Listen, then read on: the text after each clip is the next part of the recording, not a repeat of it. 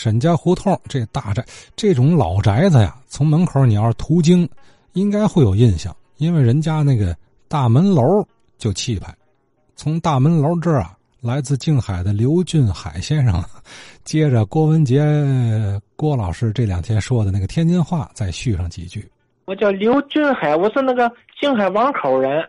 就说有那么个老师，他不说那个抽衣裳，我们这儿就现在啊这个洗衣服啊，还不叫洗衣服，还叫抽衣裳。这个抽衣裳怎么抽呢？问过我父亲，他说自古以来啊，他这个抽衣裳，他得用用棒槌凿。我们家原来还有那么个大石头了，那个洗衣服的棒子，它原原本是一对儿，不有那么句话吗？凿木棒槌一对儿，他必须得俩，一个手一个。他把这个衣服搁在这个石头上啊，往上面浇水，当当当当凿，再浇水，再凿，在这么一拴上一头，对吧？还有个头字。他不那个老师他还说有一个人的那个儿子头，我们这也有这么句话，也也好像还有那么句话，都说门了头，前门了后膀子。也叫儿的头啊，也叫门了头。这个门了头怎么说呢？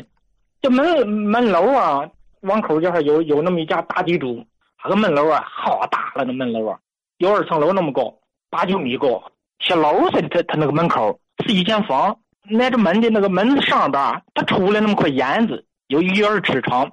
你看那个烟子，他不出来吗？这形容这个人呢，你这个脑袋就跟那个门楼似的，出来那么快，他显得门大。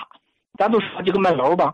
它这两边这这个俩耳朵两边呗，这俩房山呗，它有他们俩大圆旋门似的，就跟那月亮门似的，他们俩的放鸡和的这。我老老听说啊说冯谷乡的门洞，问问这听友们，那个我说的这个是不是那个那书里边的那冯谷乡的门洞？刮风的风，敲鼓的鼓。哦，风鼓响的门洞。那个一说嘞，这家人家有钱，那个那大门楼有风鼓响的门洞。什么叫风鼓响的门洞？